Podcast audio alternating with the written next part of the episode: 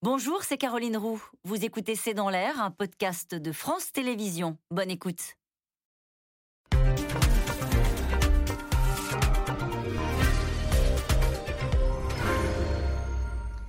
Bonsoir à toutes et à tous. Nous attendons vos questions, SMS, Internet et réseaux sociaux pour alimenter notre discussion. Dix mois après le Brexit, Londres pique sa crise. Le gouvernement de Boris Johnson réclame de nouvelles règles et évoque la rigidité excessive de l'accord conclu avec les Européens. Le sujet de crispation reste l'Irlande et la frontière maritime qui encadre les échanges avec l'Europe. Bruxelles doit faire des propositions dans l'après-midi, mais déjà les Anglais menacent d'activer l'article 7, c'est-à-dire le bouton nucléaire du Brexit qui permet de rompre unilatéralement euh, l'accord. La pêche, les migrants, les contours du contrat, les sujets de tension s'accumulent, alors qu'en Grande-Bretagne, les pénuries commencent à inquiéter euh, les consommateurs et les commerçants à deux mois de Noël. Et 59% euh, d'entre eux, 59% des Britanniques, estiment désormais que la sortie de l'Union européenne est mal gérée. Brexit, Londres veut encore changer les règles. C'est le titre de cette émission. Avec nous pour en parler ce soir, Philippe Turl, vous êtes euh, journaliste britannique, chroniqueur international à France 24. Avec nous ce soir, Anne-Elisabeth Moutet,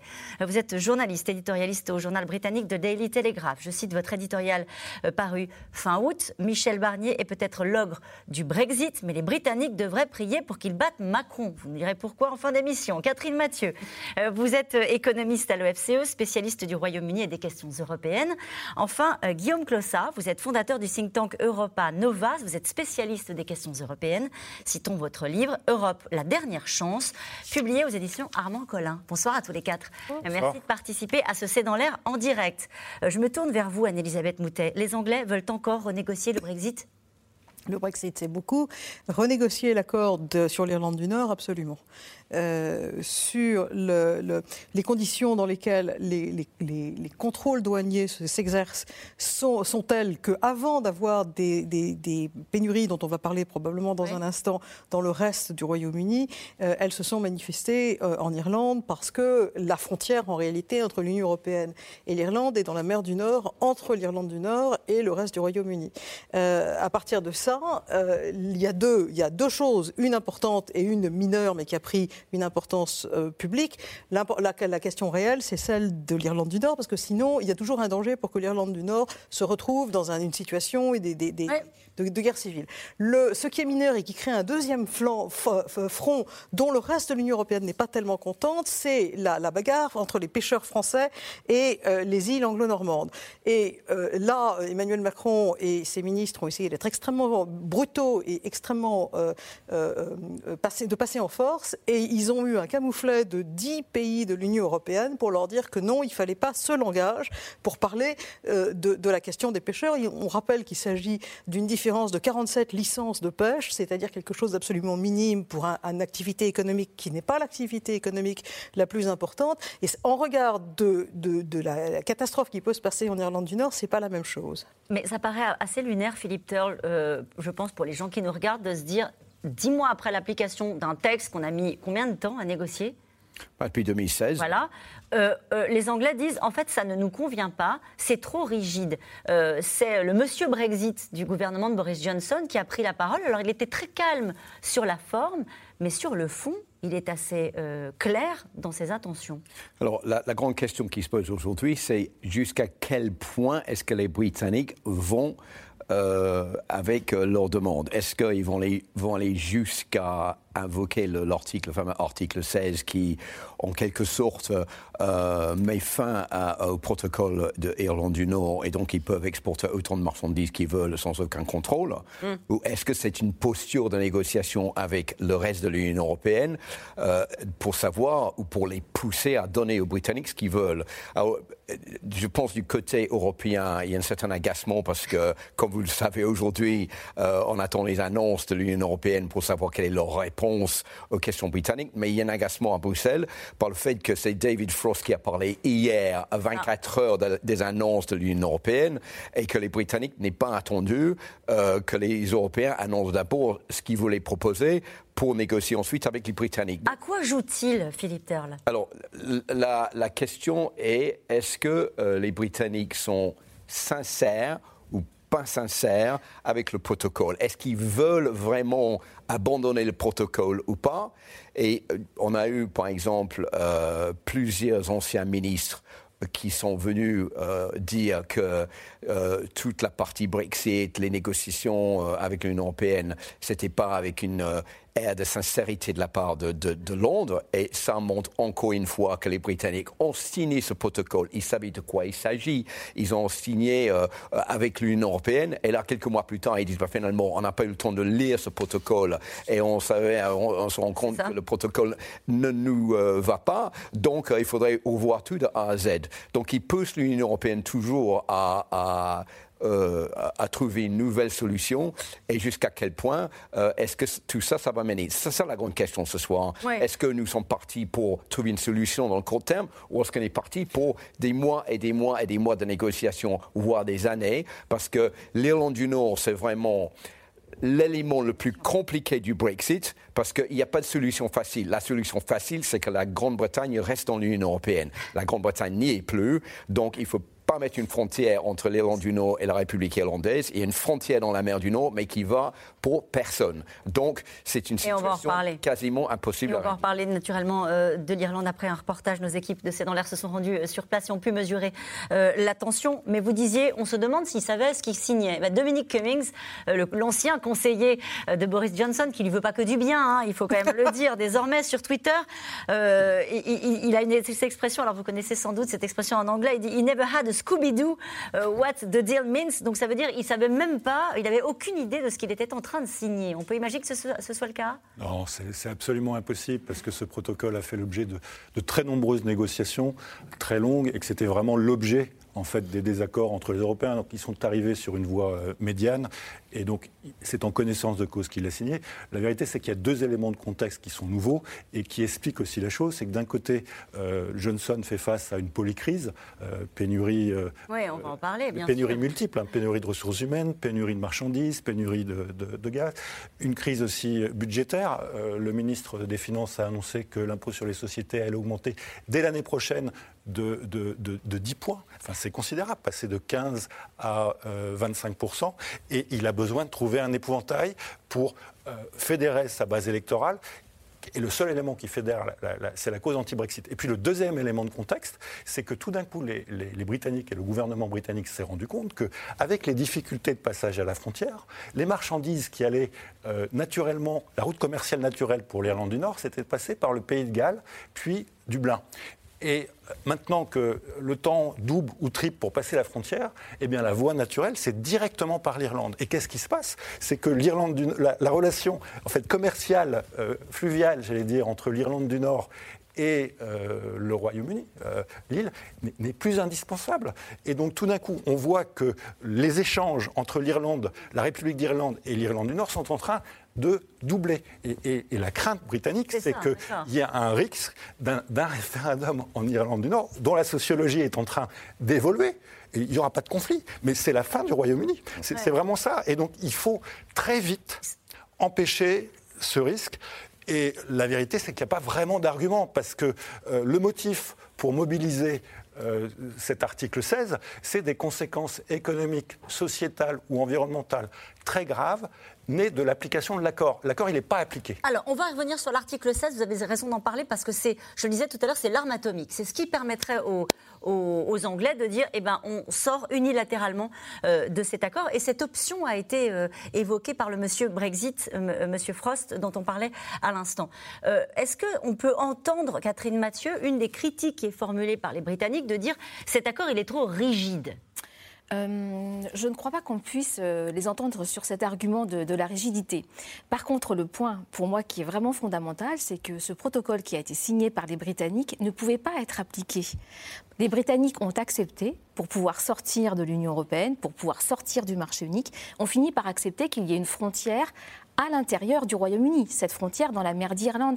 Et ça, aucun pays ne peut accepter d'avoir une frontière qui passe au milieu. Alors pourquoi ils ont signé? Eh bien, ils ont signé parce que sinon, euh, l'Union européenne n'aurait pas continué d'avancer. hein. Cette discussion sur le protocole euh, d'Ir- d'Irlande du Nord qui a duré pendant des années, c'était un des points essentiels pour l'Union européenne. Il fallait discuter ce protocole avant de négocier un accord de sortie du marché unique, avant de négocier un traité de libre-échange. Donc, Ma perception, c'est que les Britanniques, hein, on sait d'ailleurs depuis pendant de nombreuses années, euh, Theresa May a lutté contre cette idée effectivement d'avoir une frontière à l'intérieur de la mer d'Irlande. Ensuite, Boris Johnson a dit si si, on va accepter cette euh, cette frontière.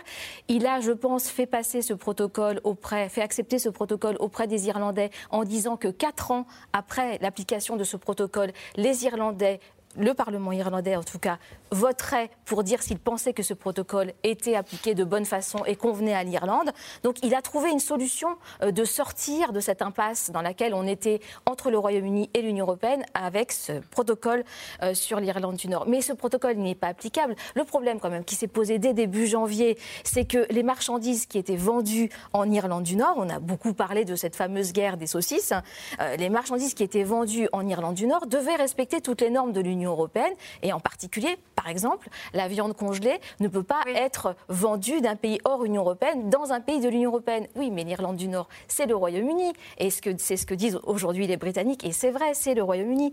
Donc il faut trouver une solution pratique, une solution pratique où euh, les marchandises qui sont à destination d'Irlande du Nord et uniquement d'Irlande du Nord peuvent continuer à suivre les réglementations du Royaume-Uni et puis vraiment euh, flécher les marchandises Irlande du Nord et reste de la République d'Irlande. Et je crois que c'est ça euh, que l'Union européenne s'apprête à proposer euh, aujourd'hui au moment où nous parlons. Donc il y a toujours de la part de l'Union européenne la volonté quand même de trouver un accord et de faciliter la vie aux Britanniques. Ah bah, en tout cas, de trouver un accord, parce que cette Irlande du Nord, cette Irlande du Nord, il y a vraiment ce, phénomène euh, qui est très important de garder la paix en Irlande. Ça, c'est vraiment le point sur lequel tout le monde est d'accord. On ne veut pas euh, relancer des tensions. Et on a bien vu en début d'année qu'il commençait à y avoir des tensions quand il n'y avait pas tous les approvisionnements de marchandises.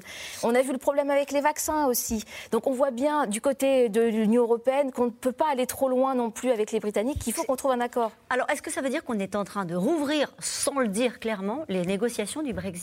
On est en train de retravailler sur un accord qui a mis tellement de temps à être, à être bouclé Non, parce que ça concerne uniquement l'Irlande du Nord. Hein. L'Irlande du Nord, 2 millions d'habitants, euh, les échanges de marchandises, c'est principalement. Ça veut dire que tout le reste est réglé? tout... Ah, alors, pour les échanges de marchandises, tout est réglé. Mais il y a d'autres points qui sont restés, où on est resté très silencieux, c'est sur la question des services financiers. Eh bien, on en parlera euh, dans un instant. En tout cas, ils veulent renégocier. Dix mois après l'entrée en vigueur du Brexit, le gouvernement de Boris Johnson dénonce, on l'a dit, la rigidité excessive de l'accord et met la pression à nouveau sur l'Europe et menace même euh, de sortir unilatéralement de l'accord. Au cœur des tensions, on l'a compris, l'Irlande et la frontière maritime qui compliquent les approvisionnements et réveillent de douloureux souvenirs. Reportage sur place, Magali Lacrose et Marion Devauchel. En langage diplomatique, changer les règles d'un accord après l'accord, on appelle ça une renégociation. Hier, le gouvernement de Boris Johnson a réclamé un petit arrangement à l'Union européenne sur la partie nord-irlandaise du Brexit. Le protocole nord-irlandais ne marche pas. Il est décrié en Irlande du Nord. Il ne fait pas ce pourquoi il a été conçu. Protéger les accords du vendredi saint de Belfast. Il fait même le contraire. Il doit être modifié. Londres refuse que la Cour européenne de justice, donc Bruxelles, soit chargée de faire respecter le Brexit. Trop, c'est trop pour le ministre irlandais des Affaires étrangères. Mais pourquoi le gouvernement a signé l'accord qui autorise la Cour de justice européenne à faire respecter la partie nord-irlandaise du Brexit?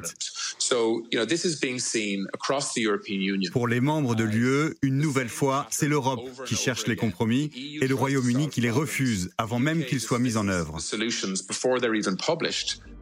Après le Brexit, la province britannique d'Irlande du Nord est restée dans l'Union douanière européenne et le marché commun. Pour éviter une nouvelle frontière terrestre sur le continent irlandais, éviter de rallumer les troubles d'hier, la frontière entre l'Europe et le Royaume-Uni a été placée ici, en pleine mer, près de Belfast. Notre pays a été divisé. Le protocole nord-irlandais, c'est ce que vous voyez là en mer, la division. Jamie Bryson est unioniste, protestant. La frontière créée par le Brexit, il n'en veut pas. Il refuse d'être attaché à l'Europe, à l'Irlande et d'être séparé du Royaume-Uni, son pays. Les gens n'accepteront jamais cela dans ma communauté unioniste. Et ça ira aussi loin que ça devra aller pour qu'on se débarrasse du protocole. Il n'y aura ni paix ni stabilité aussi longtemps que le protocole nord-irlandais restera. À Belfast, le Brexit ravive un vieux conflit communautaire.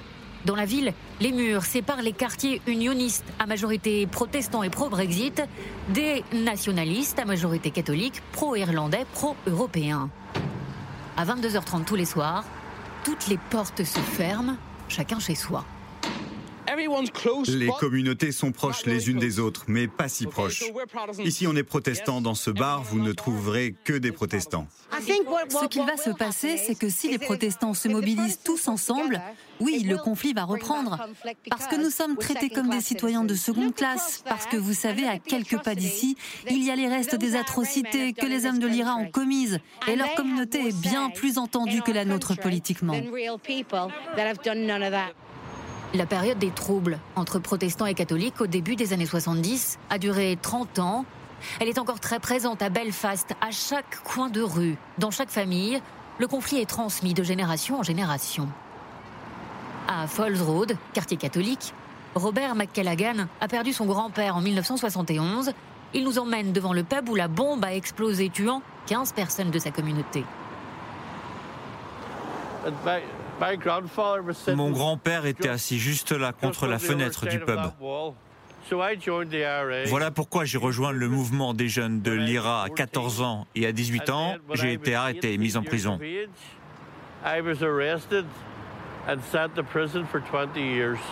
Et pourquoi avez-vous été arrêté? Parce que j'appartenais à l'IRA et parce que j'avais des armes. Vous avez pris part au conflit? Oui, j'ai posé des bombes. Aujourd'hui, il refuse que cette violence recommence. Il se bat avec d'autres proches de victimes pour que les responsables d'hier soient traduits en justice pour enterrer ce passé trop douloureux. Selon moi, chacun de nous, quelle que soit notre appartenance politique ou religieuse, doit avoir les mêmes droits. Nous avons tous besoin de savoir la vérité sur ceux qui ont tué les nôtres pour les laisser partir en paix. Héritage d'un passé toujours pas digéré, le lourd dossier nord-irlandais refait surface aujourd'hui pour compliquer à son tour un Brexit qui n'en finit pas. Et justement, pour faire écho à ce reportage qu'on vient de voir, David Frost, il évoque une situation très grave en Irlande du Nord. Est-ce qu'il évoque ce climat de tension qu'on vient de voir dans ce reportage Ou est-ce qu'il évoque la situation des approvisionnements, etc., à votre avis? Quand il parle de situation très grave Je pense que c'est plutôt pour l'approvisionnement, parce que pour les, les dirigeants britanniques actuellement, euh, le gros problème, c'est le Brexit, c'est l'approvisionnement, c'est le protocole. Euh, tous les problèmes que tous les Britanniques, que ce soit les Irlandais du Nord ou, ou, nous, les autres Britanniques, ont vécu pendant ces 30 années, euh, évidemment, euh, c'est pas loin dans nos pensées et ça peut commencer. alors, pardonnez-moi, je vous coupe, Philippe Toll, parce qu'à chaque fois qu'on parle du Brexit et qu'on parle de ce protocole nord-irlandais, on dit il suffit d'une étincelle. Oui. Depuis que le Brexit a été conclu. Est-ce que la situation sur place est particulièrement dégradée? Est-ce qu'on sent un climat de, tension particulier? Oui, en début d'année, euh, quand les Britanniques ont appliqué justement le protocole et donc ont contrôlé les marchandises qui allaient de Grande-Bretagne en Irlande du Nord et qui avaient des délais d'approvisionnement et des rayons vides dans les magasins, on a commencé à voir des heurts apparaître en Irlande du Nord. Hein. Il y a eu des mouvements de violence.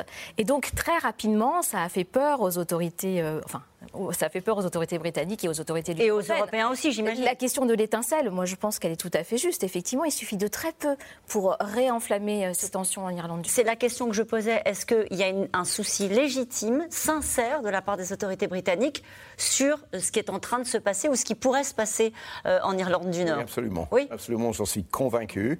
Et, et, il y a un autre problème pour Boris Johnson, c'est que les loyalistes, à savoir ceux qui sont à majorité protestante, qui sont pour que l'Irlande du Nord reste euh, une partie euh, du Royaume-Uni, euh, se sont lésés par le protocole.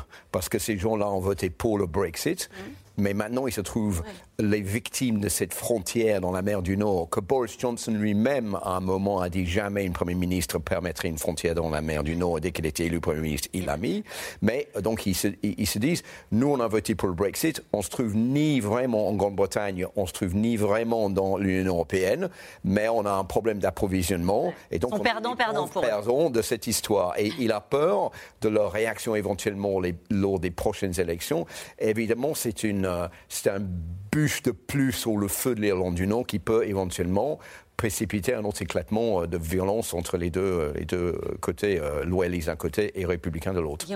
Et, il y a une démographie qui est favorable en fait aux, Irlandais du Nord catholiques contre les protestants. Et ça, évidemment, ça, favorise plutôt un rattachement de l'Irlande du Nord à un jour une ou deux décennies à, l'Irlande. Et ça, c'est impossible pour le Royaume-Uni. Et, donc ce problème.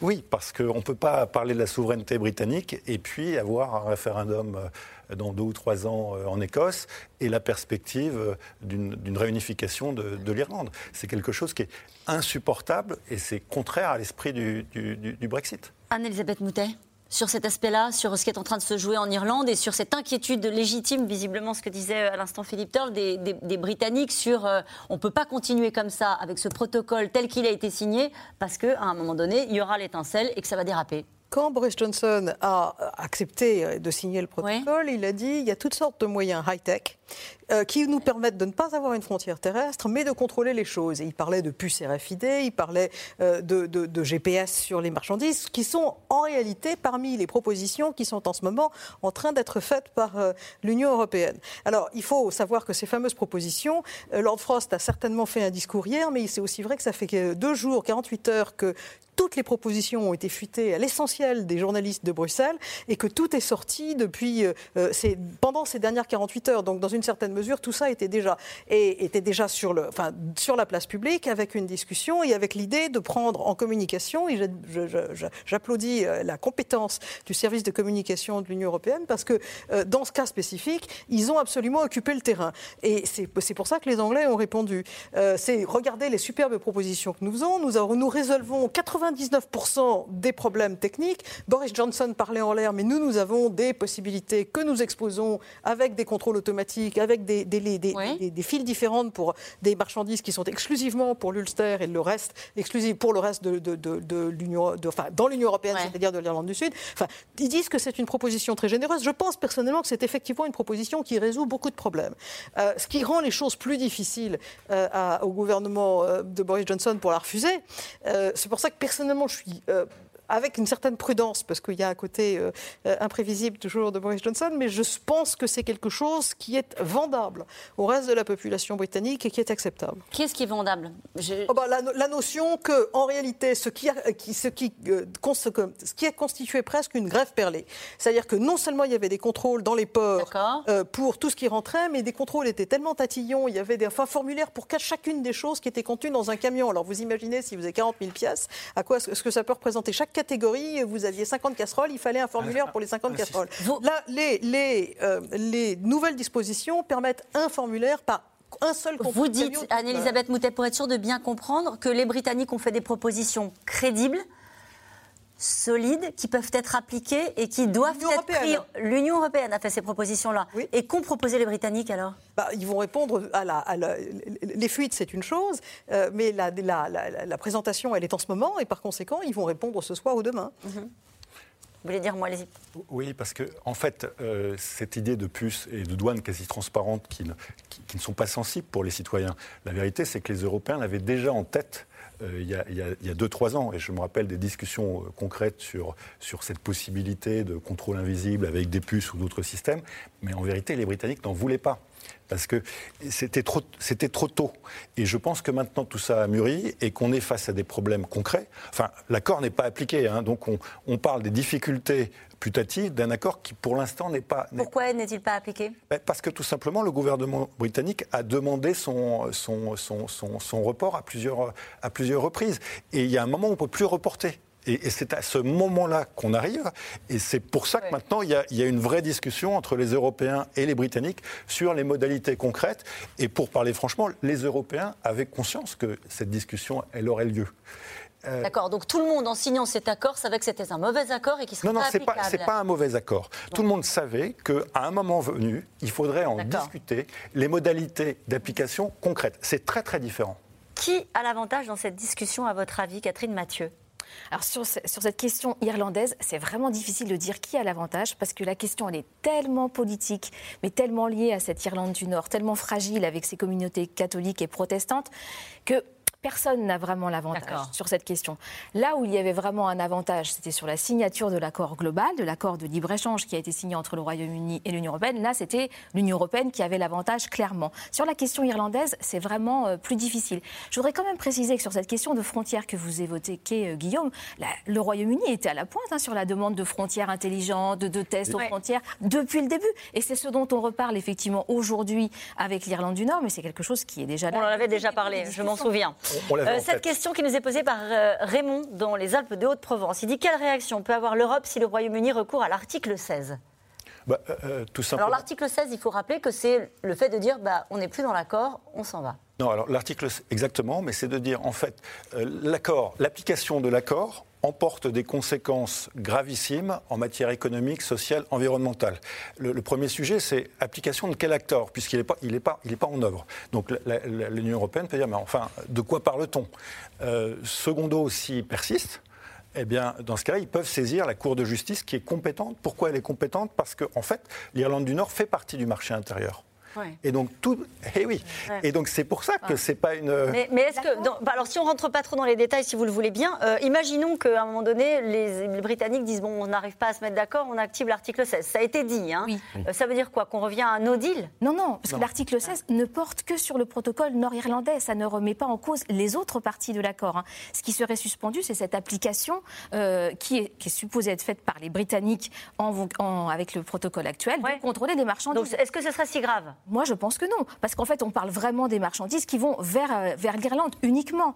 Après, ce serait grave de façon plus générale pour l'Union européenne parce que l'Union européenne serait mise face au fait et eh bien, que les Britanniques ne respectent pas ce qu'ils ont signé dans un protocole sur l'Irlande du Nord. Alors, on va faire. Philippe Terre, pardon. Ce qu'ils ne veulent pas, l'Union européenne, c'est la concurrence déloyale, à savoir des produits qui viennent de la Grande-Bretagne et qui passent directement dans l'Union européenne sans aucun contrôle douanier. Et c'est ça qui craint. C'est pour ça qu'il y a ce protocole qui protège cette, contre cette éventualité dans la mer du Nord. C'est très compliqué. Mais qu'est-ce que l'Union européenne peut faire? Imaginons que les Britanniques disent bon, le protocole, on n'en veut pas. Il y a beaucoup de gens qui pensent que les Britanniques n'ont jamais voulu du protocole, mais ils l'ont signé à va-vite pour faire passer le Brexit, pour dire ben voilà, le Brexit is done. Euh, maintenant, bon, on a le protocole, qu'est-ce qu'on fait? Bon, on l'applique pas. On va voir jusqu'à quel niveau l'Union européenne va euh, se rebiffer contre nous. Euh, bon, on attend les réponses aujourd'hui, mais que peut, faire l'Union européenne si les Britanniques ne l'appliquent pas? Bon, ils peuvent éventuellement euh, punir les Britanniques avec plus de, tarifs douaniers sur l'exportation mhm. des voitures et certains produits qui viennent euh, de Grande-Bretagne. Mais d'un autre côté, ça va donner euh, peut-être encore plus de poids à Boris Johnson pour dire, ben voilà, encore une fois, on se fait pénaliser par l'Union européenne qui ne veut pas aller dans notre direction, dans notre sens. Donc, donc la ligne que l'Union européenne doit euh, tenir est quand même extrêmement euh, étroite et fragile. Elle n'a pas l'avantage. Pas vraiment l'avantage. Parce qu'il y a cette question qui nous est posée ce soir, qui nous dit pourquoi l'Union européenne n'est-elle pas plus ferme avec les Anglais? Bah, le problème, c'est que l'Union européenne euh, a besoin de la Grande-Bretagne comme un partenaire. Donc, euh, c'est donnant-donnant, c'est une situation. Et c'est vrai aussi que l'article 16, l'Union européenne a autant le droit de l'impliquer ou de le faire marcher que, que les Britanniques. Donc, c'est des deux côtés. Là où ça va coincer, et ça c'est absolument sûr et certain, c'est sur le rôle futur de, la Cour européenne de justice. Parce que, parce que les Britanniques demandent, euh, ce qui était demandé hier par David Frost, c'est que les le, que le Cour européen de justice n'est plus la juridiction sur ce qui se passe en Irlande du Nord. Donc, c'est Londres qui décide pour les lois en Irlande du Nord et pas Bruxelles. Alors, la version de Bruxelles, c'est que oui, mais l'Irlande du Nord est toujours dans le, marché unique de libre-échange avec l'Union européenne. Donc, il faut que ce soit le Cour européen de justice qui prenne les décisions concernant l'Irlande du Nord. Ça va aller au clash, c'est la ligne rouge. Et donc, aujourd'hui, je peux vous garantir que les Britanniques vont dire non. Mais, deux, choses d'abord, parce que moi je ne pense pas qu'on soit arrivé aux mains, qu'on soit dans une situation aussi grave.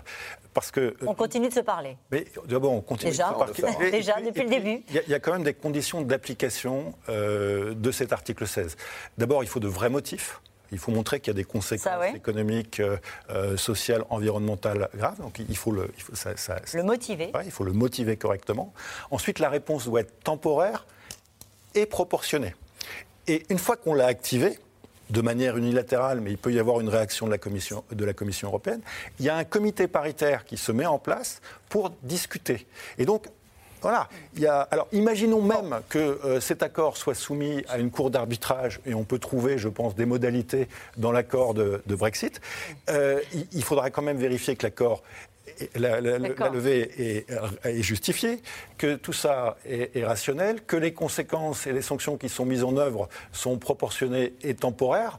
Je pense qu'il y a des gens qui vous regardent et qui se disent on en est encore là. On en est, encore, là. encore, là. dans cette affaire euh, du Brexit. On en est encore alors qu'on pensait qu'effectivement, après des années de, discussion, on avait réussi à se mettre d'accord sur quelque chose qui allait à peu près fonctionner. Et là, vous êtes en train de. Il y en a encore pour, euh, il y en a encore pour 10 ans. ça va durer des mois. Voire des années. Alors, des années. Mais ça a d'ailleurs été prévu comme ça dès le début, hein, parce qu'il y a un comité mixte qui, est qui a des représentants de l'Union européenne et du Royaume-Uni. Et qui, continue régulièrement et qui continue. Le problème, c'est qu'il y a aussi peut-être une forme d'impatience des Britanniques. 59% des Britanniques estiment que le Brexit se passe mal et ce n'est pas la montée en pression avant les fêtes de Noël qui va sans doute arranger les choses. La crainte des pénuries est dans tous les esprits en raison du manque de main-d'œuvre et des difficultés d'approvisionnement. Euh, avec deux mois d'avance, les commerçants tentent de s'organiser. Reportage à Londres, Magali Lacrose, Marion Devauchel avec Juliette Perrault. 50 ans que Pete Mortimer élève des cochons dans cette ferme du Norfolk. 50 années prospères, aujourd'hui mise à mal par le Brexit. On a un problème de main-d'œuvre. Il n'y a plus assez de travailleurs d'Europe de l'Est pour travailler dans les abattoirs. Moi-même, j'ai essayé de trouver du personnel pour m'aider. J'ai mis une annonce dans un journal local, mais sans aucune réponse. À mon âge, je ne peux plus tout faire tout seul. J'ai encore une personne qui travaille pour moi, mais il y a trop de travail pour nous deux. Plus assez de monde dans les abattoirs et des cochons qui lui restent sur les bras. Alors, à 73 ans, Pete a pris une décision radicale arrêter son activité. Un crève-cœur pour toute la famille. Ça, c'était il y a 50 ans. C'était votre premier concours C'est la première fois que j'ai gagné un concours. J'avais encore des cheveux. Il faut avancer, c'est la vie. Il faut aller de l'avant. Mais c'est triste, parce que c'est le travail de toute ta vie. Et on te l'a pris. Pas parce que tu voulais t'en aller, mais parce qu'on t'y a obligé. Et ça, c'est injuste. Ça nous a arraché des larmes. L'économie britannique à l'arrêt. Des marchandises bloquées dans les ports et un Noël en sursis. Alors déjà, les commerçants s'organisent. Dans cette boucherie de Londres, Simon Bell et son équipe confectionnent avec deux mois d'avance les amuse-bouches pour le soir de Noël. À Noël, c'est un incontournable. Vous avez les pommes de terre rôties, la dinde, les légumes, et ça, ce sont les pigs in blankets. J'ai peur qu'il y ait une pénurie de bacon, donc je me prépare très en avance dès maintenant. On les emballe frais et on les congèle pour qu'ils soient prêts pour Noël. Des matières premières qui manquent à l'appel, mais aussi des problèmes de livraison qui perturbent toute la chaîne. En cause, une pénurie de main-d'œuvre toujours, cette fois-ci du côté des chauffeurs routiers. Avec le Covid, beaucoup sont repartis dans leur pays d'origine sans pouvoir revenir à cause des nouvelles règles du Brexit. Résultat, partout dans le pays, les mêmes difficultés d'approvisionnement, dans les supermarchés ou encore les stations essence. Seule solution, l'armée et la mobilisation de 200 militaires formés à conduire des poids lourds.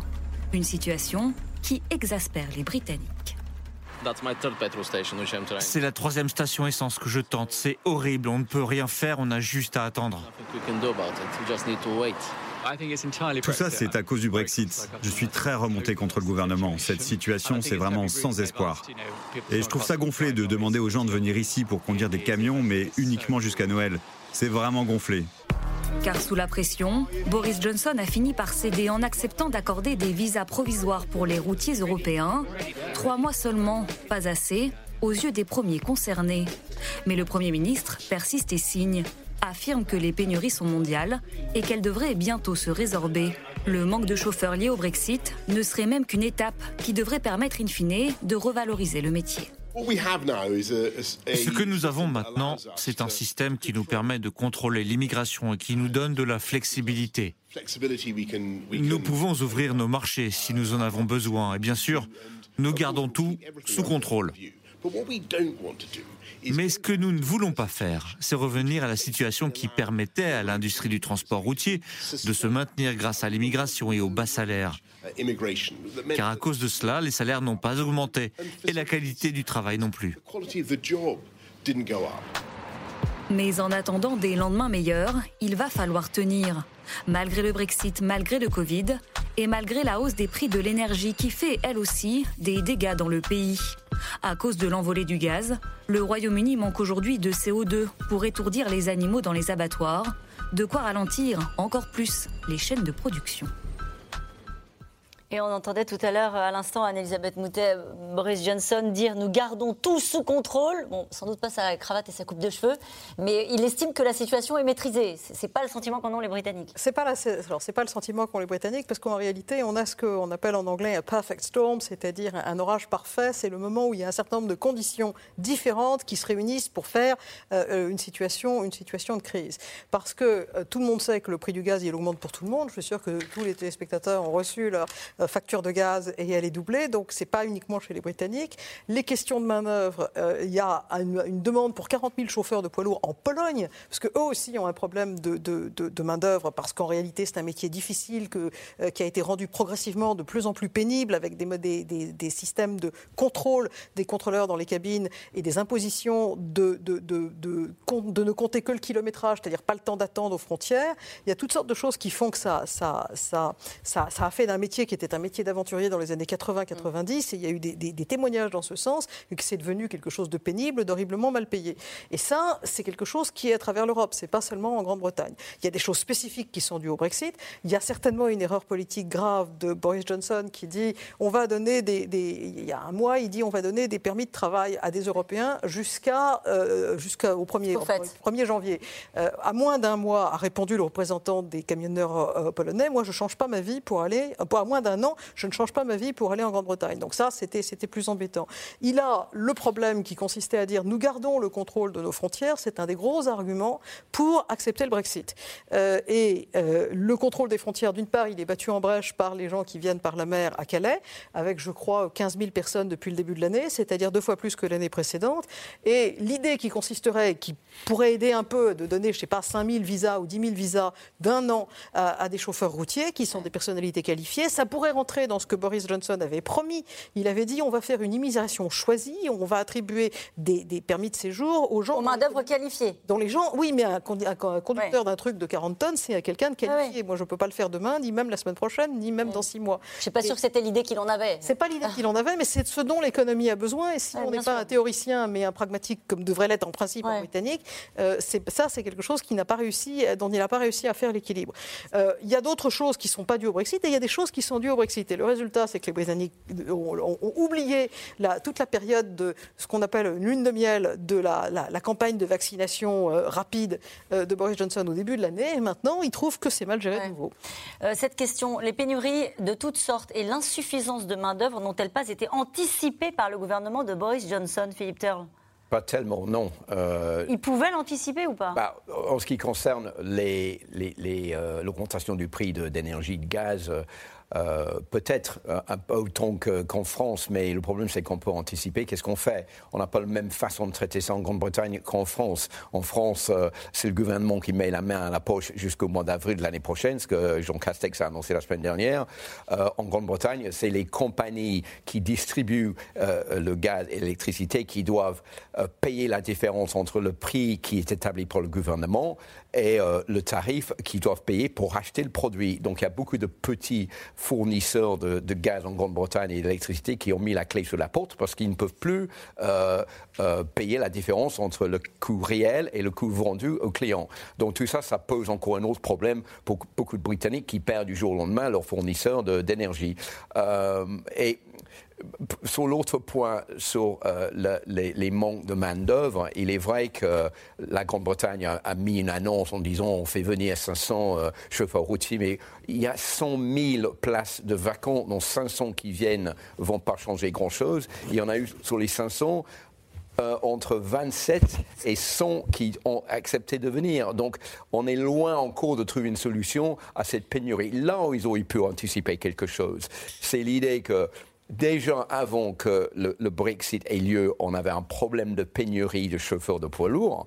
Donc il faut faire un maximum maintenant pour embaucher des gens, de les faire passer leur permis. Il y a des milliers de, chauffeurs de poids lourds potentiels en Grande-Bretagne qui attendent de passer leur permis, mais évidemment, il faut du temps. Donc, les places restent vides. Les Européens sont partis parce qu'ils mm. n'étaient plus les bienvenus en Grande-Bretagne. Et donc, voilà de nouveau un problème qui était déjà grave, qui est exacerbé par le Brexit. Et on a vu euh, l'exaspération hein, de ceux qui attendaient pour faire le plein d'essence. Comment est-ce que ça se passe sur place? Est-ce qu'il y a vraiment une crainte euh, pour les fêtes de fin d'année Est-ce que vraiment dans le quotidien des Britanniques, les conséquences, à la fois, vous l'avez très bien expliqué, Anne-Elisabeth Moutet, différentes euh, crises qui s'ajoutent les unes aux autres, mais aussi des conséquences du Brexit, ça, font que ça pèse sur le quotidien. Ça, dépend où vous êtes. Si vous êtes à Londres et dans le sud-est de la Grande-Bretagne, évidemment là-bas, vous, vous, avez beaucoup plus de problèmes pour trouver de l'essence euh, dans les grandes villes.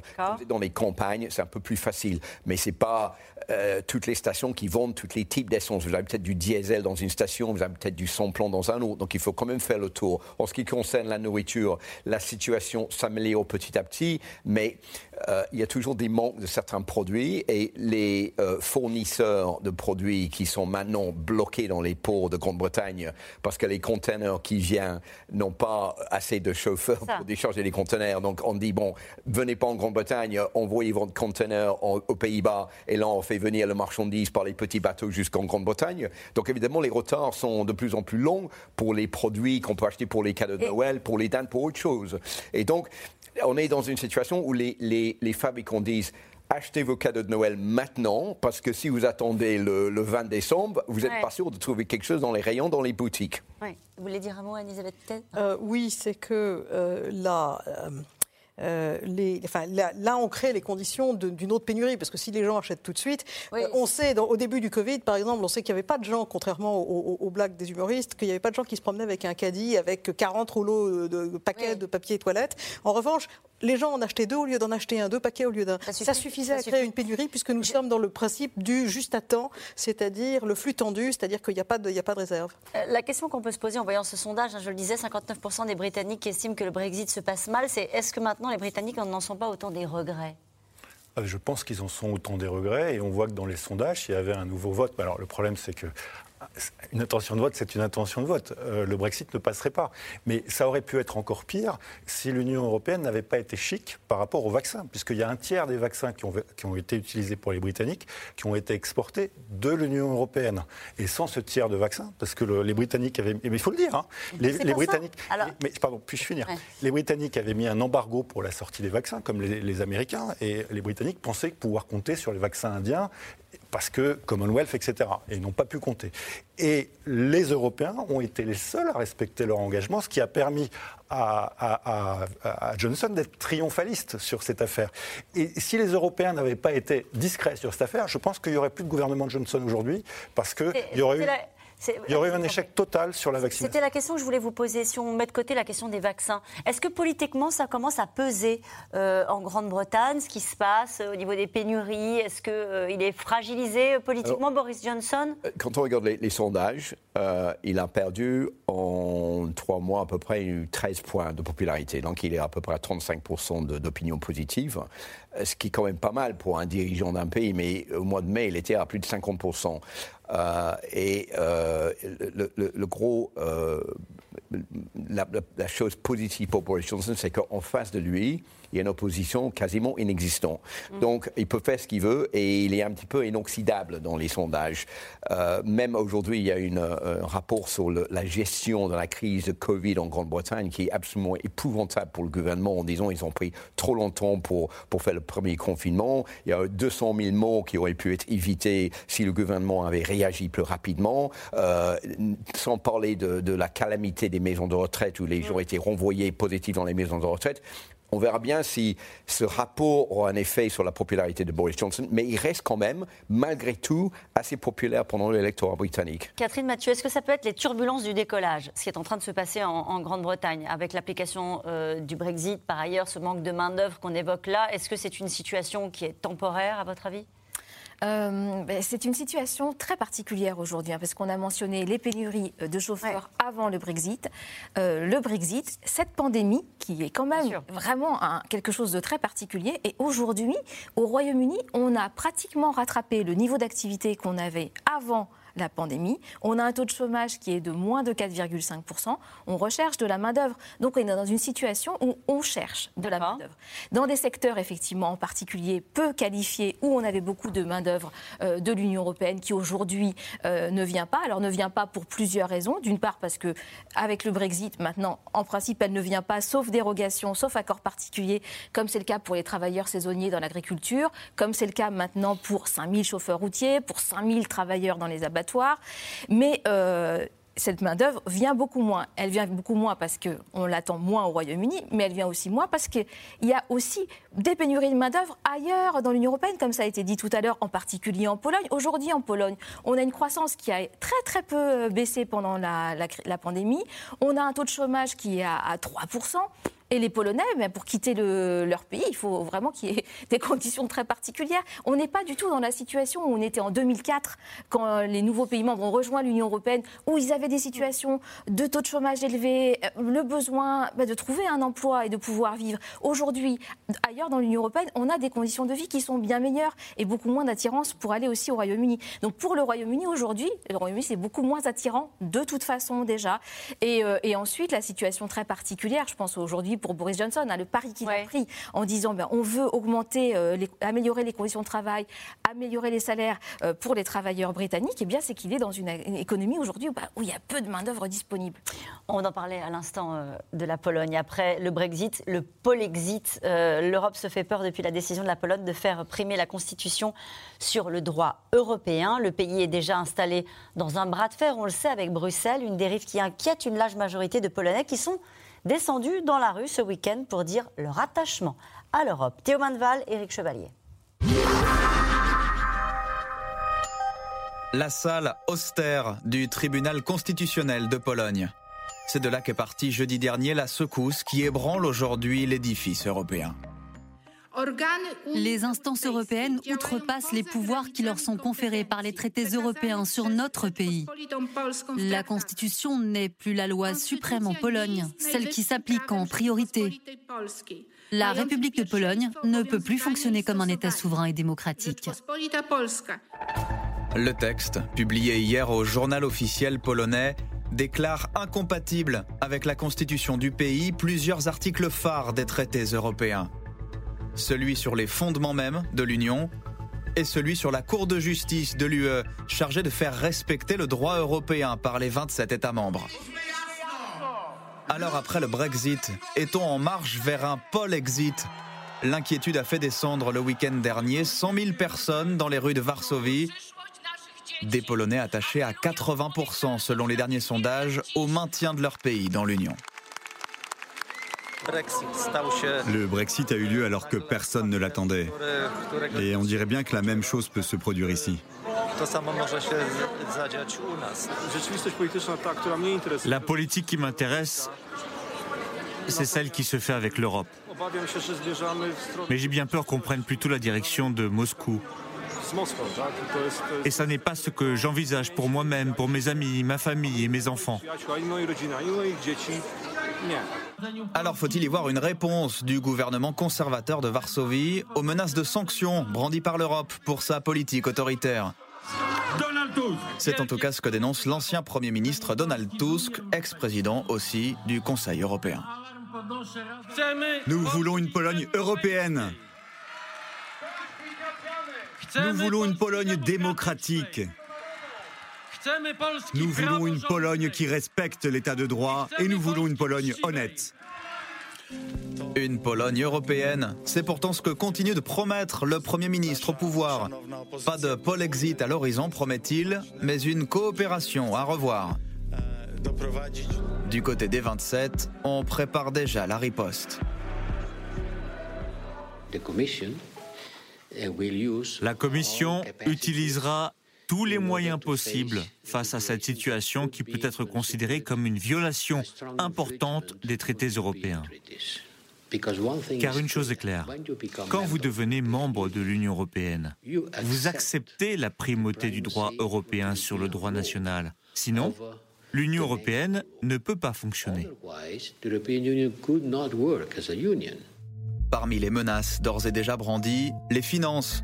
Avec 86 milliards d'euros perçus ces six dernières années, la Pologne est aujourd'hui la première bénéficiaire et de loin des fonds d'aide versés par Bruxelles. Mais l'onde de choc se propage jusqu'à la France. Le rapport à l'Europe attise les passions, les candidats l'ont bien compris. Marine Le Pen, Arnaud Montebourg ou encore Valérie Pécresse disent ces derniers jours vouloir emboîter le pas à Varsovie. Michel Barnier, welcome to our program. Même l'ancien commissaire européen Michel Barnier montre deux visages.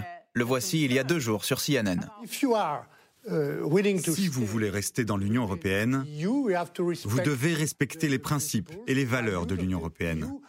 Comme l'ont fait les Polonais au moment de leur entrée il y a 17 ans. Sauf que ces propositions de campagne ne disent pas vraiment la même chose. Celle-ci date d'il y a un mois. Sur l'immigration, il faut retrouver notre souveraineté juridique pour ne plus être soumis aux arrêts de la Cour de justice de l'Union européenne. Nous proposerons un référendum. Europe et souveraineté, aujourd'hui au cœur des débats, à Varsovie comme à Paris. Catherine Mathieu, c'est crédible le Polexit? Euh, Non, je ne pense pas, parce que euh, Déjà, si on regarde simplement les aspects économiques, la Pologne a beaucoup gagné à entrer dans l'Union européenne, bénéficie de fonds euh, qui peuvent représenter jusqu'à 3% de son produit intérieur brut. Et on a vraiment vu que la Pologne a su bien utiliser les fonds de l'Union européenne pour croître. Donc aujourd'hui, pour des raisons économiques, la Pologne ne sortira pas euh, de l'Union européenne. Et puis pour des raisons politiques, comme c'était dit aussi dans votre reportage, on voit bien que la Pologne, étant très près de la Russie, veut toujours essayer de garder ses distances et euh, donc rester dans le giron de l'Union européenne c'est très important. Donc pour ces raisons, elle ne quittera pas. Cette question qui nous est posée ce soir par Julien en Loire-Atlantique. Si la Pologne en venait à quitter l'Union européenne, cette sortie serait-elle plus facile à réaliser que le Brexit? Moi, je pense qu'il n'y aura, pas de Polexit pour plein de raisons. Et l'une des raisons, c'est que euh, l'Union européenne a, apporté un complément d'identité aux Polonais. Ce qu'il faut comprendre, c'est que la Pologne n'a pas eu de souveraineté de 1791 à, 1918, puis il y a une période jusqu'en 89 sous le joug euh, soviétique, et que les Polonais, contrairement aux Britanniques, parce que la Pologne n'est pas le Royaume-Uni, voulaient être des, Européens comme les autres. Et, et ça, c'est vraiment important pour comprendre la relation que les Polonais entretiennent avec, euh, avec l'Union européenne. C'est une, à la fois, euh, il y, a, y, a, une identité polonaise qui a besoin de s'affirmer, et en même temps, dans l'identité polonaise, il y a une dimension européenne, être des Européens comme les autres, qui est fondamentale. Donc je n'y crois absolument pas, au-delà des raisons de sécurité, d'économie. Et puis, même le gouvernement polonais, hein, mm. le Premier ministre, euh, le ministre des Affaires étrangères ont rappelé que euh, l'Union, enfin, la, Pologne resterait dans l'Union. Les juges, une, partie importante des juges ont dit mais nous, on continuera à appliquer euh, le droit européen parce que ça fait partie de notre socle de droit applicable en Pologne. Et il y a une vraie, un vrai sujet sur la, la légitimité de la vie euh, du Conseil, du tribunal, parce que justement, la Constitution polonaise, normalement, a été modifié pour être compatible avec le droit européen. Et donc, en, pratique, normalement, il n'y a pas de problème.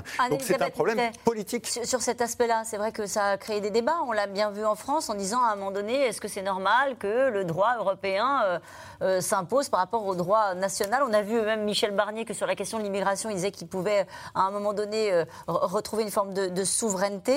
la décision polonaise, elle était légitime?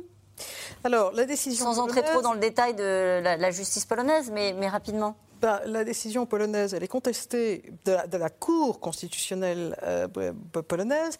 Euh, elle est contestée parce que les juges de cette Cour, une partie de ces juges ont été remplacés et d'autres ont été mutés. Et que jusque-là, en Pologne, il y avait une immutabilité des magistrats avec une indépendance parfaite. Je vous signale qu'en France, les juges sont des fonctionnaires et qu'on les mute. Donc, mm. Donc c'est pas comme si c'était quelque chose d'absolument, euh, je ne sais pas, soviétique par exemple. Mais le, le, enfin, le, le, problème, ça m'intéresse beaucoup que Michel Barnier ait jugé nécessaire pour commencer sa campagne de bras rappeler que c'était pas, ça faisait la, Cour européenne de justice avait eu un effet délétère sur la souveraineté d'un pays, parce que ça veut dire que bien qu'en réalité on a écrit toute une série d'articles de, droit depuis les années 60 euh, qui établissent également ça, je pense que personne ne s'est rendu compte euh, que c'est les choses qui la, la, la, première jurisprudence, elle doit être de 64 sur la loi européenne avec la avec l'affaire Chapelle, qui est une qui est quelque chose qui établit la primauté du droit européen. Mais je pense pas qu'à l'époque c'était le marché commun et c'était exclusivement. Ça a été détourné. Je, détourné, j'en sais rien. C'est un mot c'est un mot compliqué. Mais certainement ça n'était pas prévu, ce n'était pas ce que les ce qui était vécu par les Européens. Nous avons cette chose qui a créé le début du Brexit, c'est-à-dire la notion de d'union toujours plus rapprochée des pays, des pays européens euh, que les, Britanniques ont, interprété comme étant une, une, une, situation où euh, le, glissement était automatique et on ne pouvait pas le contrôler. Mmh. Et c'est de ça qu'on parle aujourd'hui. Alors ensuite, on peut faire du pinaillage de droit, mais c'est aussi ce que ce qu'éprouvent les Polonais qui disent vous n'avez pas à nous dire que des choses qui font partie depuis mille ans du catholicisme polonais n'appartiennent pas à l'Europe et que nous n'appartenons plus à l'Europe sous prétexte que vous n'aimez pas ça, vous. Et euh, là, c'est politique, c'est pas seulement juridique. Et nous revenons maintenant à vos questions. Faut-il craindre une montée des violences en Irlande du Nord, Philippe Turle On les redoute? Je redoute. J'espère que non. Tout dépend de, de, la fin des négociations avec l'Union européenne. Je pense qu'on est quand même assez intelligent des deux côtés pour éviter la reconstruction d'une frontière dure entre l'Irlande du Nord et la République irlandaise parce que ça marquera le point de non-retour et un retour à toutes ces violences. Je vous rappelle qu'ils ont été finis avec l'accord de Vendredi Saint de 1998. Mais personne ne la veut, on en parle à chaque fois pour se faire peur, personne ne la veut, ni les Britanniques ni les Européens. Non, mais le problème c'est que le jour viendra où l'Union Européenne dira les Britanniques, euh, on ne peut plus rien faire pour vous, euh, on a tout essayé, maintenant, bon, on remet une frontière et vous vous débrouillez. Euh, j'espère qu'on n'arrivera pas ce jour. Boris Johnson est-il vraiment en position de force pour renégocier les traités avec l'Union européenne? Il est le seul Premier ministre britannique que l'Union européenne a pour discuter, donc c'est avec lui qu'il faut qu'il parle, même si je pense d'ailleurs que l'Union européenne a beaucoup plus de modération que la, position purement française. Ils veulent vraiment négocier parce que, euh, d'abord, euh, comme on l'a dit, la situation de pénurie, la situation économique est une situation difficile qui est euh, pan-européenne et même mondiale, et c'est pas le moment en réalité de se faire de faire ce genre de, de chamaillage sur des points, sur, j'ose pas dire des points de détail, parce que ça a une mauvaise histoire politique en France mais euh, la pêche, notamment, c'est ce que vous nous disiez tout à l'heure. La pêche, c'est pas très important. Sur l'Irlande, c'est important et il devrait y avoir un accord euh, logiquement euh, entre les deux. Jean-Pierre, dans le Bas-Rhin, si même le Royaume-Uni arrive à dicter sa loi à l'Union européenne, celle-ci est-elle encore crédible? Mais, le Royaume-Uni, pour l'instant, ne dicte pas sa loi à l'Union européenne. La réalité, c'est que après le Brexit, la relation entre l'Union, paradoxalement, et à mon sens, la relation euh, Europe-Royaume-Uni, euh, c'est une forme de satellisation, parce que sur plein de choses, les Britanniques doivent accepter les règles qui ne sont pas décidées par eux, et ils n'ont pas vraiment le, choix. Et le meilleur exemple, pour moi, c'était les vaccins. C'est parce que les, Européens ont bien voulu exporter un tiers de leurs vaccins que euh, le Premier ministre Johnson a pu faire cocorico en disant, regardez l'efficacité de ma stratégie. C'est pas cocorico. Oui, mais je l'ai fait exprès. Il a fait cocorico. Laissez-nous ça. Il a fait God, bless, the Queen pour, euh, pour, regarder la réussite de ma stratégie, euh, ma stratégie vaccinale. Donc, c'est, la, vérité, c'est que euh, les Européens ne veulent pas victimiser le Royaume-Uni. Et donc, pour l'instant, ils sont très prudents sur la manière de le traiter, ce qui n'est pas le cas des Français. Je retiens voilà, ce que disait Anne-Elisabeth Moutet, c'était peut-être important de, de s'y arrêter. Vous disiez, il y a les Européens et les Français, et on voit bien que sur tout un tas de sujets, il y a une relation plus dure entre les Français et les Britanniques, notamment sur la question de la paix. Cette histoire de sous-marin euh, avec Aussi, euh, ça pas aidé. Voilà, les États-Unis. Il y a eu une, excellente remarque de Elvire Fabry de la Fondation Jacques Delors où elle a dit qu'entre Emmanuel Macron et Boris Johnson, chacun voit en l'autre ce qu'il déteste le plus.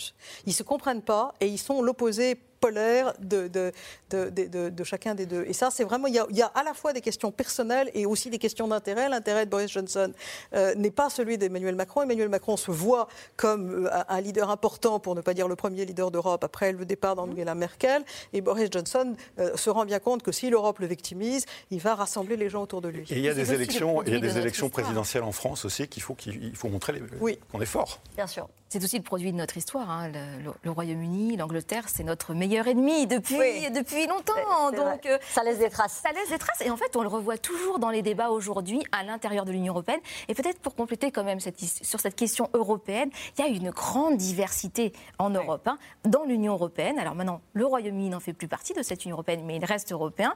Et à l'intérieur de l'Union européenne, les Polonais, en fait, n'ont pas du tout la même attitude par rapport à la construction européenne que ce qu'ont les Français en général. Les Polonais sont restés très distants par rapport à l'intégration, à cette union toujours plus forte. Ils n'ont pas souhaité entrer dans la zone euro. Ils ont gardé leur monnaie. Et ils sont quand même dans une, aussi dans une optique très distante par rapport à l'intégration politique européenne, comme l'étaient les Britanniques et comme le sont beaucoup de pays d'Europe centrale et orientale. On a un noyau dans la zone euro avec les anciens pays de l'Union européenne qui souhaitent aller vers de l'intégration. Ils veulent le marché, européen, le marché, mais pas forcément les, normes et les valeurs. Exactement. C'est pour ça que ces questions de souveraineté reviennent de façon très récurrente dans les débats, parce qu'en fait, ils sont entrés dans un marché aussi, les Polonais, et ils acceptent volontiers les subventions qu'on leur donne pour améliorer euh, euh, la situation de l'économie polonaise, mais ils n'ont pas envie d'aller au-delà. Les Britanniques ont besoin des produits européens, mais avons-nous besoin de leurs produits? Ah oui, on a, on a besoin du whisky, on a besoin du pudding de Noël, on a besoin de beaucoup de choses. on a besoin des modération. De, l'Airbus, enfin, il y a des parts d'Airbus qui sont fabriquées en Grande-Bretagne, il y a du euh, high-tech qui est fabriqué en Grande-Bretagne, il y a des aspirateurs Dyson que les gens vont acheter dans des magasins que je ne vais pas nommer.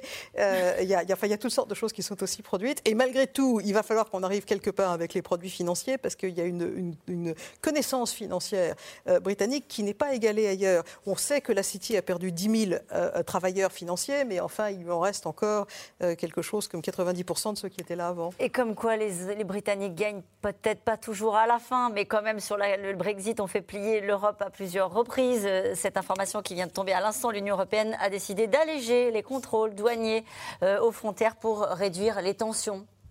Voilà, bah, c'était prévu au moins 50% pour une grande partie des produits et peut-être plus pour les produits périssables et la fin de l'interdiction d'importer des viandes euh, déjà cuites et froides. Donc, euh, euh, c'est un pas de plus de l'Union européenne vers les Britanniques parce que je pense que le nerf de la guerre, c'est la paix. Le nerf de la guerre, c'est quand même de continuer à dialoguer. Et le nerf de la guerre, c'est de trouver un compromis. D'ailleurs, il y avait un ministre, dont j'ai oublié le nom aujourd'hui, qui parlait à la BBC, qui était beaucoup plus ouvert et, et plus prêt à faire un compromis que David Frost hier. Donc c'est toute une histoire de posture des Britanniques pour, pour obtenir le plus que possible. Parce que faire la guerre contre l'Europe, ça fait toujours du pain à Boris Johnson. Quand, tu, quand vous imaginez qu'il doit faire face à tous ces problèmes en, Grande-Bretagne actuellement, quand il se dit voilà, je me bats contre l'Union européenne, on va gagner, voilà, ils ont cédé sur tous ces points, ben, c'est des, points de plus pour lui dans les sondages. Donc c'est de la bonne guerre pour Boris Johnson. Il a tort de dire qu'il a gagné? Sur ce coup-là, par exemple, on allège les, les contrôles. Encore une fois, c'est quelque chose qu'on avait en tête de longue date et qu'on savait, qu'on savait parfaitement qu'il y aurait une discussion sur la mise en œuvre de l'accord. On s'était préparé et donc c'est pas c'est pas une surprise et encore une fois, la majorité. Bien joué politiquement alors. Mais bien sûr qu'ils sont très bons en communication et c'est nous qui sommes très mauvais. Voilà, c'est ça. Mais, mais les, enfin, je trouve que Johnson, en termes de communication, est remarquable et que l'Union européenne parfois est déplorable dans sa stratégie de communication. Elle a eu plein de victoires sur lesquelles elle n'a pas capitalisé parce qu'elle manque d'incarnation. Et Johnson incarne. On, peut tout lui reprocher, mais il incarne. Même si en ce moment, je crois qu'il est à Marbella. Ah bon? Oui. Il est en vacances, il a droit aux vacances, non? Oui, mais enfin, je pense qu'il y, y, a une photo de lui aujourd'hui à la une du Daily Mail en train Imaginez... un tableau avec les mots Boris, are you having fun? Boris, est-ce que vous vous amusez? Pendant que, Pendant que la... bon, on est en train et, ce qui et ce qui est important, c'est que c'est la une du Daily Mail, qui est un journal pro-Boris Johnson et pro-gouvernement. Qu'est-ce que ça raconte? Ça veut dire que mon journal, le, le, Télégraphe, qui est pas de gauche, le Daily Mail, le Sun, sont en train, sont tombés à bras raccourcis sur Boris Johnson depuis plusieurs semaines. Lui reprochant pas seulement ses vacances, du coup les vacances, c'est un peu. Enfin, ça, ça fait partie des. Derrière Mais lui reprochant de ne pas gérer ça assez bien. Nicolas, dans l'heure, pour l'instant, la France ne fait rien contre les Anglais concernant la pêche et le contrôle migratoire. Pourquoi? Alors la, pêche, euh, si la France fait quelque chose, hein, justement, Annick Girardin, la ministre de la Mer, a réussi à obtenir une déclaration commune de 11 pays membres.